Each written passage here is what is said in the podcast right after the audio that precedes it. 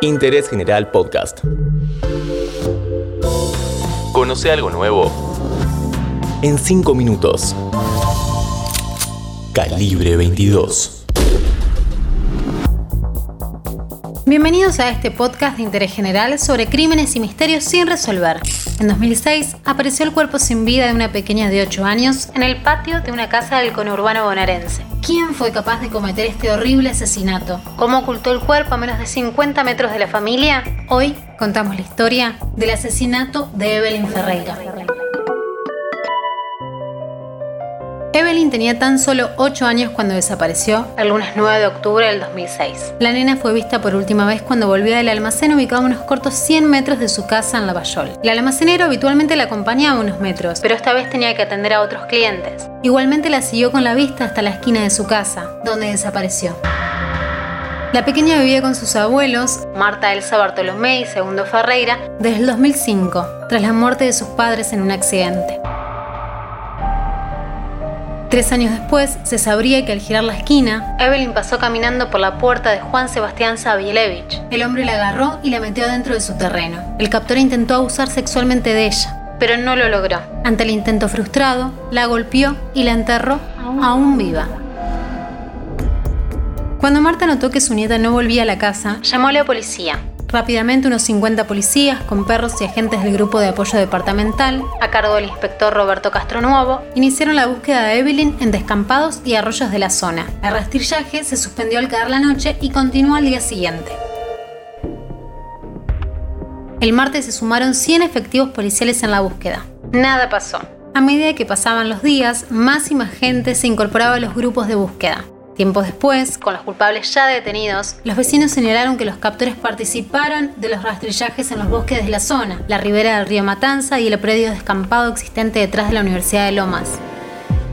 El juzgado ordenó 40 allanamientos pedidos por el fiscal a cargo de la investigación. La idea surgió a raíz de hechos similares, donde niñas desaparecidas fueron encontradas en viviendas cercanas. Finalmente, el 30 de octubre del 2006, los efectivos de seguridad encontraron el cuerpo sin vida de Evelyn. La policía había sido alertada por un denunciante anónimo. Evelyn fue encontrada en el patio de una casa ubicada en la calle de Anfunes al 300, enterrada debajo de una parrilla en un terreno con dos casas. Fueron detenidos sus cuatro habitantes, Juan Sebastián Sabilevich, su novia María Gisela Lanis, su padre Armando Sabilevich y la pareja Vicenta Tapia. Dos semanas después, el juez de garantía número 2 de Lomas de Zamora, Javier Mafuchimor, decidió liberar a tres de los cuatro acusados. Obviamente la medida despertó la indignación de los vecinos, quienes con bombos y pancartas se manifestaron pidiendo justicia frente a la casa de los Avilevi. Los familiares de Evelyn fueron hasta los tribunales y el juez, que intervino en la causa, les explicó que faltaban pruebas y sostuvo la liberación de los tres detenidos. Ese mismo día, Evelyn hubiese cumplido nueve años. Tres años después, en 2009, el asesino fue llevado a juicio. El acusado contó su versión. Dijo que le ofreció a Evelyn comer una milanesa. La invitó a su casa, vio que comenzó a sentirse mal y él trató de ayudarla.